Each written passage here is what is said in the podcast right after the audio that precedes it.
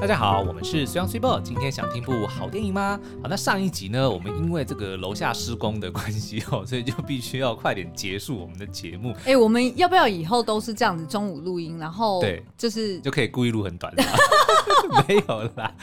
好了，那所以我们今天要把这个上一集的这个话题要把它讲完哦。那今天要聊的呢，就是呃，皮克斯在迪士尼 Plus 上面，迪士尼 Plus，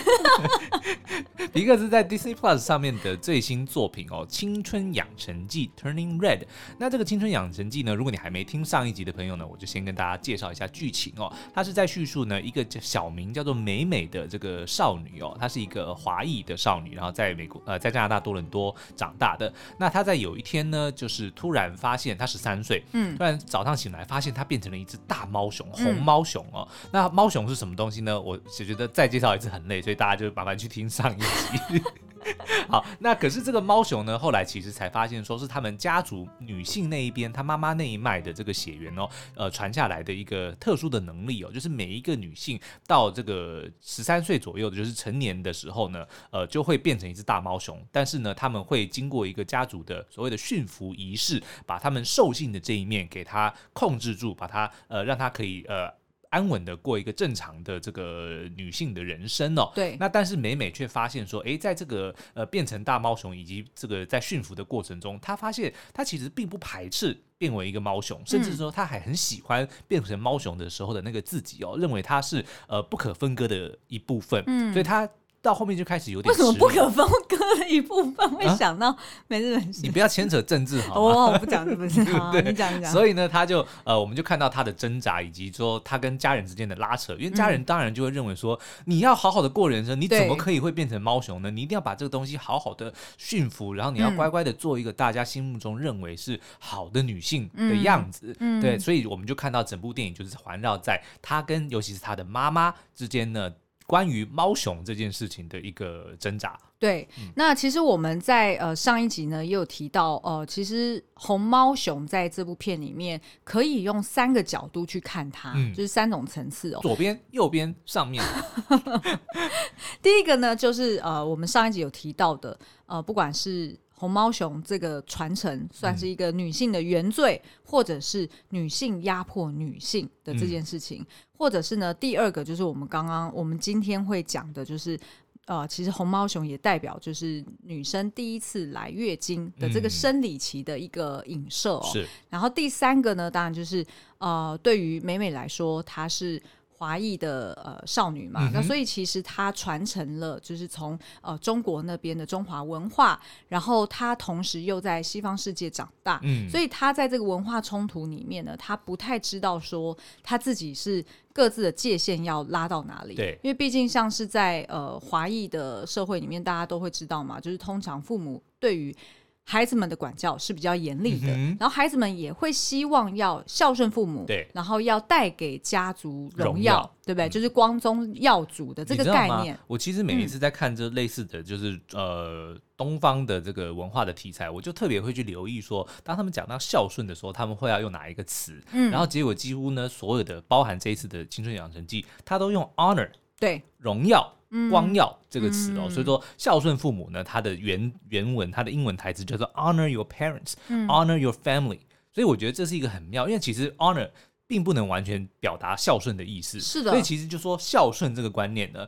在西方其实是没有一个这样子，对对对，没有一个完全一模一样的概念。他只能够说哦，不要让你的父母，你不要让你的家族蒙羞，不要让他们觉得丢脸。他是用这个概念，但是又跟我们理解的孝顺其实不太一样。对，光是从这一点就可以看得出来，其实东西方文化有很大的差异。所以当一个孩子他在西方长大，但他却是有东方的这个文化的传承的时候，你当然就可想而知，他他所遇到的这种困难会在哪里。嗯，但是呢，我觉得大家不用。担心说，哎，那会不会就是这部片跟那个什么上气一样，就是感觉就是很像是在讲那种移民第二代小孩的故事，嗯、所以他可能呃有些观念可能都跟我们一般在就是自己的土地长大的孩子们可能是不太一样的，嗯、所以其实并不会这样，因为呢，他其实要探讨的不只是在呃移民的这个东西方文化的冲突，对，他其实要更多探讨的是。东西方文化里面母女情感的普世性，嗯，为什么这样说呢？我们在上一集不是有提到说，就是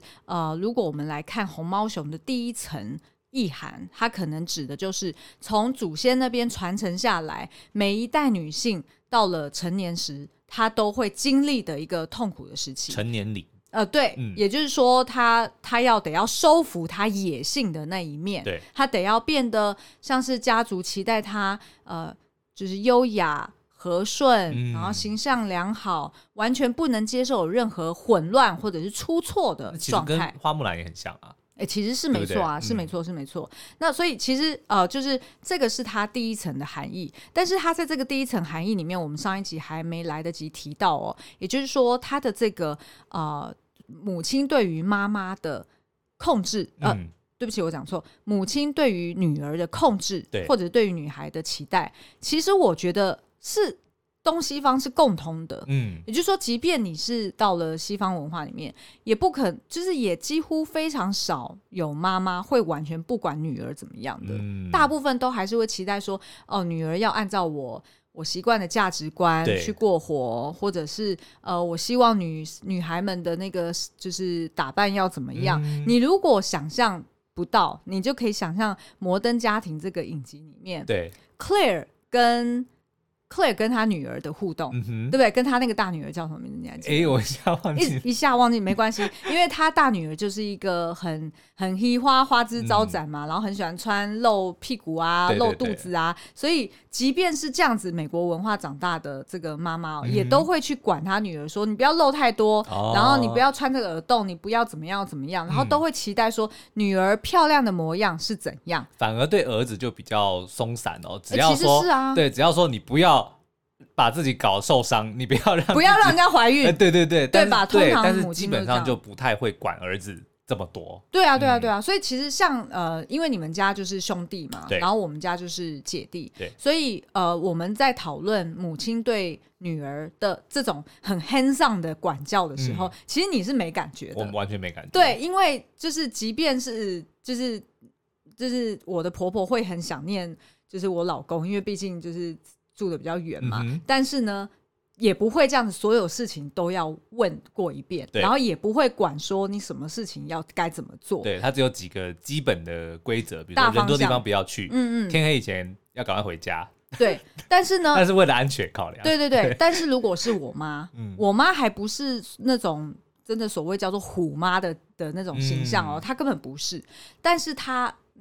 我不知道，如果大家听众有女儿的人，可能你也可以投射。对，就是对妈妈对于保护女儿，或者是期待女儿漂亮的时候，是要把马尾绑起来，嗯、或者是她应该要呃穿裤子，不要去摔破了膝盖。哦、就是她会，妈妈对于女儿是管更多的，对，就是是从身心灵。每一个面向他都管，嗯、而且他都会期待他应该要长成一个母亲心目中理想的形象，对，甚至是自己以前没有办法 achieve 的，嗯哼，他都会希望女儿可以得到。哦，所以妈妈对于女儿的那个掌控度就又更多了。所以，我们在这部动画里面，大家就可以看到，从这个面向去切的话，就会发现，如果这个女儿她把呃家族的这个遗传或者家族传承的这个特性。给当做是一个 curse，当做是一个诅咒的话，嗯、那他就会活得很痛苦，嗯、对不对？就像一开始的美美一样，他知道了什么，怎么会有那种随时就会变成红毛熊的这种呃意外，他就会很对于祖先非常的生气，他还爬到那个案台上面去敲祖先的那个那个遗照哈。但是呢，当他如果换个心境，然后去想说，哎，其实家族赋予给我的这个面相。其实有时候也蛮好的，是也蛮特别的。那我如果能够 embrace 他，我能够，对，那找到一个跟他相处的模式。那其实他反而是过得更加海阔天空的。嗯。不过我在看这部片的时候，我一直有一个疑问哦，嗯、我不知道问出来恰不恰当。好就是你看哦，美美变成熊猫这件事情，他妈妈从头到尾，从他以前完全没有提过任何一是的一次哦，然后只有到他发生的时候，嗯、他们才才告诉他要怎么去处理。那我不确定说女生的这个惊奇是不是也是一样，就是当它发生之前，其实你们是不太讨论的。哦，好，你现在想要聊到第二个层面，也就是红猫熊。也是在影射女性的出经这件事情。嗯、好，我可以分享。哎，我要直接分享我的，还是你要先进广告？好，我先进广告。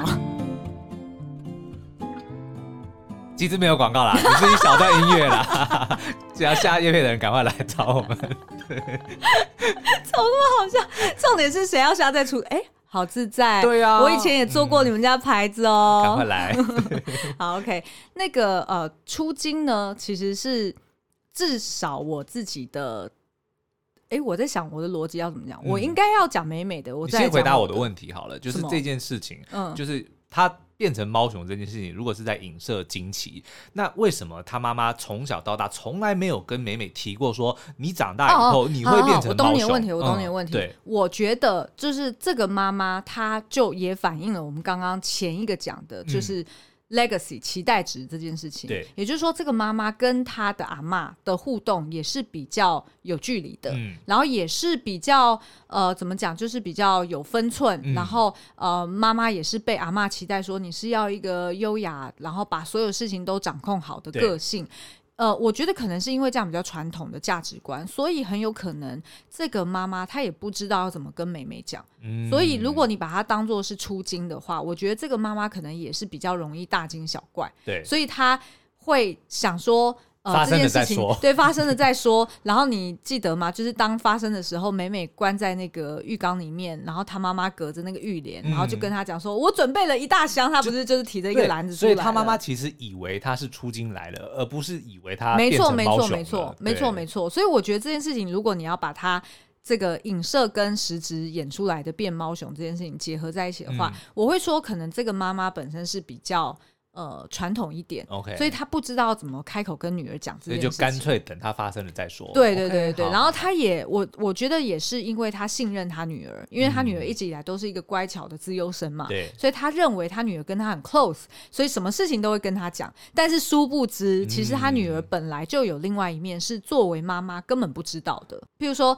呃，那个女主角美美，她其实是在追那个 Four Towns，对，对不对？她在就是有在追男团、呃，男团。然后呢，对于男生有性冲动，其实这些东西他妈妈都不知道，嗯、也都是要闯到他房间，不小心看到了某某个物品，嗯嗯、他妈妈才会知道。然后，但是知道之后，却也都误以为是别人带坏自己的孩子，嗯、对吧？一直到后来，就是那个美美跟她的闺蜜，因为变成红猫熊，然后可以去敛财的这件事情，她妈妈发现了。妈妈也都是以为就是他的好朋友们在带坏他。哦，我家的孩子最乖的了。对对对对对，所以我觉得呃，我觉得应该就是这个妈妈，她觉得哦，我的女儿她很信任我，然后我也很信任她，所以应该还不是时候。嗯，然后而且我也不知道怎么开口。哦，我觉得应该是这样。一直让我想到《真爱每一天》，反而是父子，嗯，因为他们家的男性到二十一岁之后可以穿越时空。哦，就是躲到衣柜里面，然后想着自己要去的地方，然后就，但是他同样的也是从小到大从来没有跟儿子讲过这件事情，哦、一直要到他二十一岁，只是因为他们不是他这个是一个他要呃怎么讲主动去做的事，嗯、但是他们变成猫熊是被动的，对，所以我觉得这个我只是蛮好奇，哎、哦，蛮有趣的，一个家庭的这种很重要的一个秘密，一个 legacy，对，就是为什么不在。之前就是帮他们做好心理准备这件事情，而是等到它发生了，或者说可以了，然后才告诉你。那我觉得应该是电影效果，OK，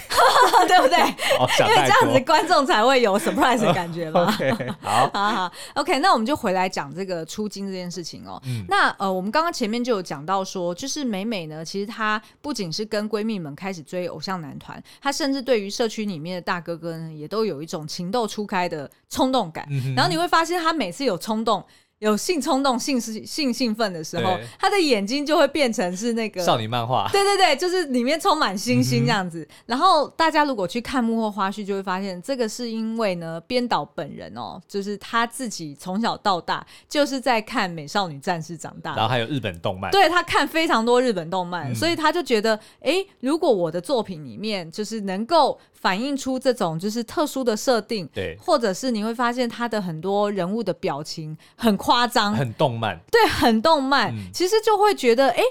皮克斯这样子尝试是很不错的耶。对，因为你如果回想路卡的夏天的画风，跟二分之一魔法的的画风，嗯、其实这三种画风是非常不同的。然后再跟传统的皮克斯，比如说《玩具总动员》，嗯，都真的都是完全完全不同。嗯、所以我我其实还蛮看好，就是日后皮克斯他可能就是会一直不断的挖新的创作者。然后让他们一直去做新的新的突破。其实他们每部电影里面前面的那个短片，因为我们在上一集有提到，就是《青春养成记》的导演石之宇，他之前。这个是他第一第一部执导的长片，但他之前其实已经得过一次奥斯卡了，就是凭着《包子》这部短片哦，嗯、就获得了奥斯卡最佳动画短片。所以其实皮克斯一直以来行之有年的，就是他让他鼓励他们的这个团员去提案、提提短片的故事，然后让他们自由发挥，把这些短片再放到他们正式长片之前来播映哦。所以我觉得他们真的是非常的，嗯、不是只有在商业上面是一个很聪明的决定，他们也非常的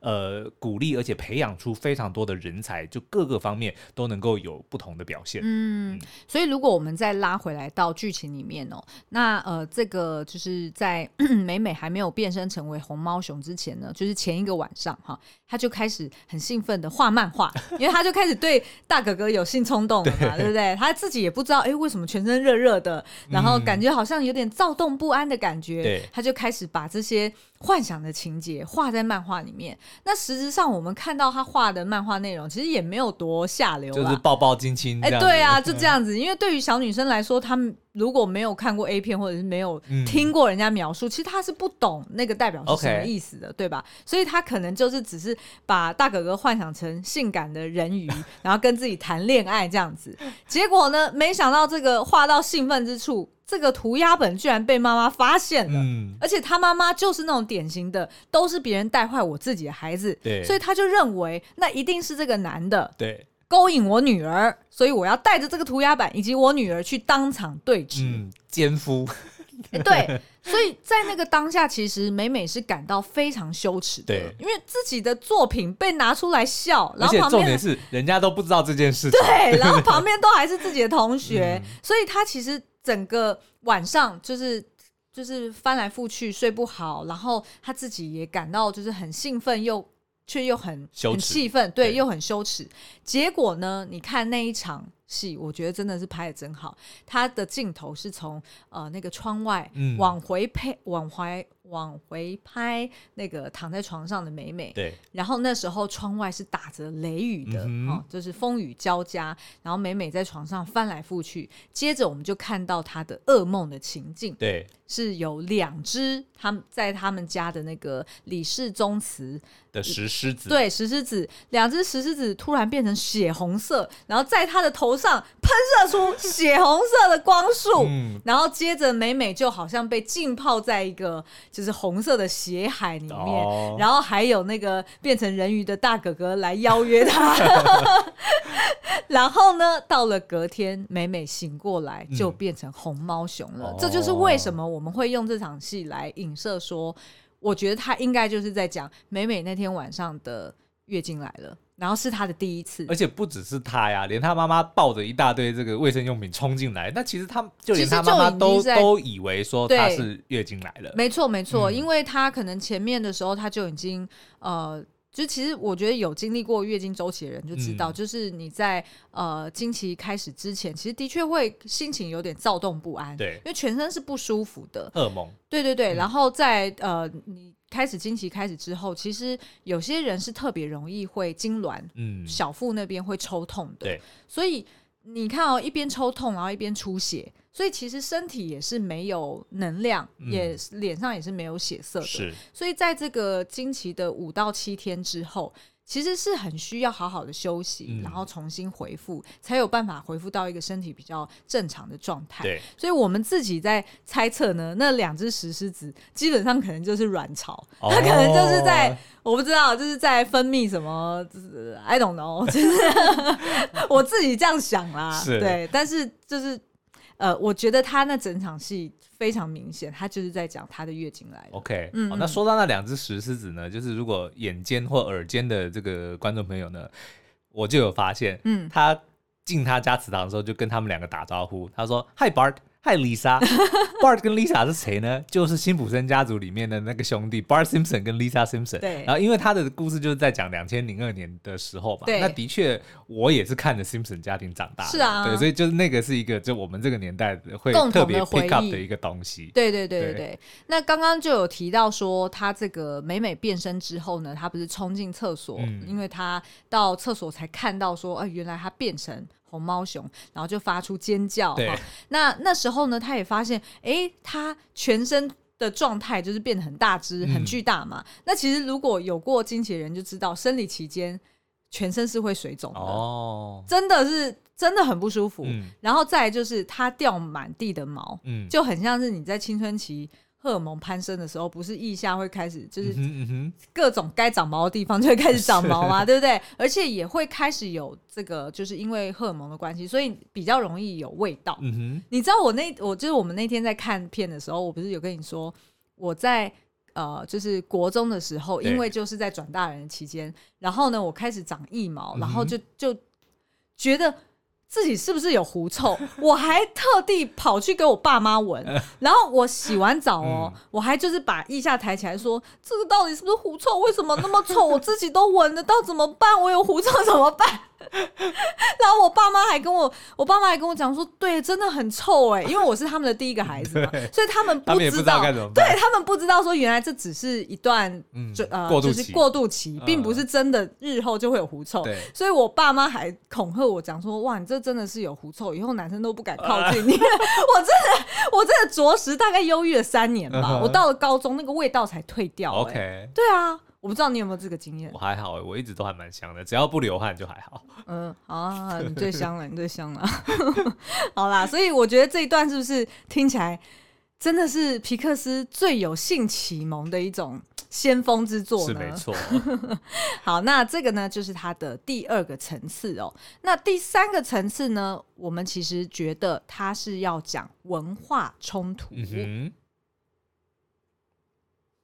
好，那看到红毛熊，大家是不是一开始就会想说，哎、欸，那他会不会其实就是在讲中国的这个文化？嗯、其实呢，就是呃，这个编导石之宇他的祖籍的确是出生自中国，不过他自己是道地的在加拿大长大。嗯、那他会选择红毛熊，单纯只是因为他看到红毛熊觉得很可爱，对，就这样。然后他后来红毛熊。呃，为他赋予的这个所谓的性暗示啦，嗯、或者是我们刚刚讲的，就是、啊、对母亲那边传承下来的一个女性的原罪，或者是女性的包袱这件事情，都是他后来再把它加上去自己脑补的。哎、欸，对对对，哎、欸，不得不说他还脑补的真好、啊，是，而且呢，他其实在呃。那个幕后花絮的访谈的时候，制作人也有提到说，因为他们有去参观动物园，嗯，然后就去了解红毛熊的习性，对，才发现，哎，原来红毛熊是非常懒惰的，嗯哼，然后也常常黏在妈妈身边，但是不太跟其他的同伴互动，对，独来独往的，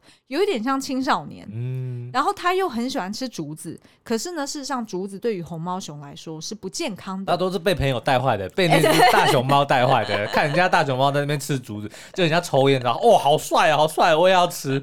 吃到拉肚子我也要吃，真的。所以呢，他们就觉得说，哇，那真的很像青少年，就是爱吃零食不吃正餐的感觉。所以其实就是因为这样子，他们才选择了红毛熊。那这个石之鱼，因为毕竟他是在加拿大长大，嗯、所以他对于加拿大国旗红白相间的那个枫叶嘛，然后跟、嗯、对，所以他就觉得说，哎，好像这样子也蛮有。就是加拿大的感觉，是，所以当他设定这个故事，就是发生在加拿大的华裔少女身上的时候，嗯、他就觉得，哎、欸，这个颜色也很搭，顺理成章。对对对，嗯、因为那个红毛熊的尾巴也是红白相间的嘛，所以就觉得，哎、欸，那这样子很搭。所以，呃，后来呢，他选择了这个红毛熊之后，然后发现，哎、欸，这个做出来的效果也很不错。那后来呢，他就在这里面去加入了更多，呃，他生他自己以及呃美术指导，嗯，哦、呃，就是也。也是移民移民出身的，他就加入了更多他们作为移民第二代的一个嗯价值观冲突吧。是对，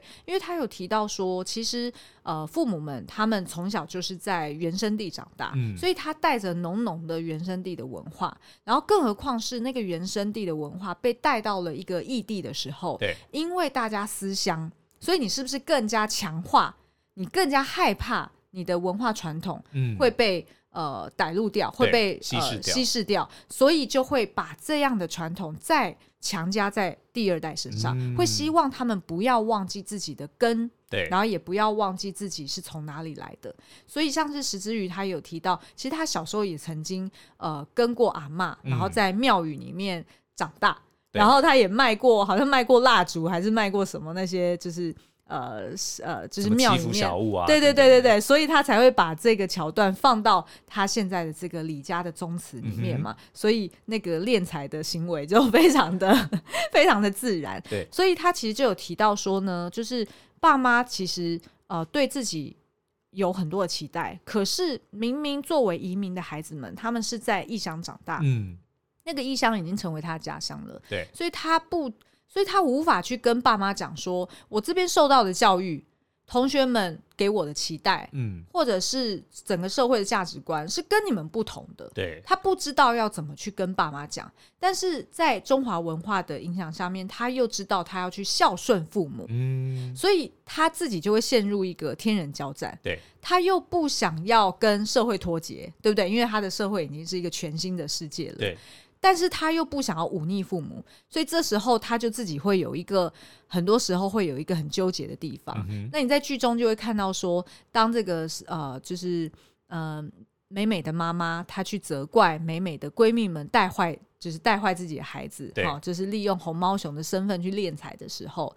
美美其实本来想要跟她妈妈讲实话的，嗯、因为这是她的主意，对，但是她却又不敢，所以她在当下呢，其实他们画出了一个。真的很很真实的一个画面，就是那个女孩子被闺蜜质问的时候，嗯，她就立马看看妈妈，然后把头靠在妈妈的胸前。对，就是她并没有用语言来表达说，没错，呃，她没有回应闺蜜，也没有回应妈妈，嗯，对，她就只是把脸藏在妈妈的怀里。对对对，但这个其实就等于说，她选择要臣服于母亲的意志。嗯，没错没错，所以我觉得他们。他们真的画的很到位，嗯，就真的很像真实人物会有的行为，然后真实小女孩会有的会有的心境。嗯，那同时之间呢，就是你就会发现说，所以呃，这些移民们他们就会有一种呃需要顺从家族意志，然后但是又想要成为一个全新的自我，嗯，他就会有一个很很微妙，然后不断拉锯的一个界限。对，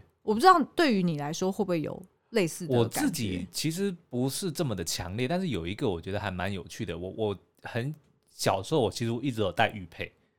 哦，然后就是用红绳子戴的玉佩，哦，然后呢，我后来大概到了高中之后，我就不再戴了，嗯，那是因为没有一个没有一个非常明显的案一件事情发生到，而不是，而是我就是在上体育课的时候，发现他很很很碍眼，他很碍事，OK，他会一直弄到我，对，然后我的同学也会问我那是什么东西，哦。对，然后后来我就，然后再加上因为流汗的时候，那根绳子会很臭。对，那因为那个不拿下来洗的嘛，是啊，那个那个玉佩永远都是一直挂着的。对对对对对。所以我就会觉得那个东西我，我我就慢慢的不想戴了。哎、哦，对，但是其实我我印象中我也没有被强迫要戴这个东西，所以后来不戴也就不戴了，就也没有人，我爸妈也都没有问过我这件事情。哦。对，但是我的印象很深刻，就是我后来就原本一直都有戴着的，嗯，但是大概到了高中的时候，大概十三四岁的时候，我就不戴了。哎，那你记得当初那个玉佩是谁给的？应该是我的爷爷奶奶给的。那你记得玉佩上面是是一个佛呃是一个菩萨像，我都还记得。哦，嗯、那你后来这个这条项链去哪了呢？应该就交还给我妈妈保管。哎，我觉得这这个桥段很适合编剧到日后我们的剧本，但是不够 dramatic。如果你要 dramatic 一点的，可能比如说啊我。去约一个女孩子，然后要跟她发生关系的时候，她就呃，你那是什么东西？吓到我了。然后我就呃，对啊，这什么东西？我不要，丢掉。就是我我并不是，我只是比如说打球的时候会一直敲到自己的脸，然后就觉得很碍事。然后之后他又很臭，他流汗，所以我就说啊，我不想戴了，我就不戴。哎、欸，你不觉得我们做影评的人，很多时候其实真的是蓝色窗帘？是啊，因为其实你如果回归到就是你这条玉佩取下来的那个动机，其实非常单纯。但是如果我去去包装它，我就会说，一个对我就会说，嗯，呃、那条红色的绳子是你跟什么台湾文化的一个羁绊，然后呢，但是呢，就被剪断了，对，然后但是因为呢，你就是非常向往，就是什么西方的价值观，嗯、然后所以你就嫌弃你在台湾的一切，然后于是你就嫌它臭，然后把它扯掉，丢出去，玉佩还摔碎，然后慢动作带到这个特写，玉佩摔碎，锵锵锵。很有 画面哦，很有画面，很有画面。哦，原来如此。对，那当然，另外还有一个我自己印象很深刻的就是，嗯、呃，因为你也知道，华人家庭，尤其是这种有正在成长的孩子们，嗯、最常被做的一件事情就是被拿来比较。哦，谁家的孩子，你的什么表哥，你的什么什么，都就是这个东西，其实是对，嗯、尤其是我认为华人的世界里面，是小孩子是一个很大的压力。嗯，但是其实国外根本不管你这个，是啊、你，你甚至你高中毕业，你要不要读大学，那个爸妈都不管你。嗯，你高中毕业就把你赶出去，嗯、对不对？嗯、所以我觉得这个其实是我在自己成长过程中一个蛮大的，但是同样的，我爸妈从来都没有逼迫我，或者说要求我要怎么做，嗯、但是反而我知道。这个东西是非常重要的，哦、就是我知道是我被期待着，虽然没有被明确的要求，嗯、所以我觉得这个东西的确跟在这个美美她所经历的，就是说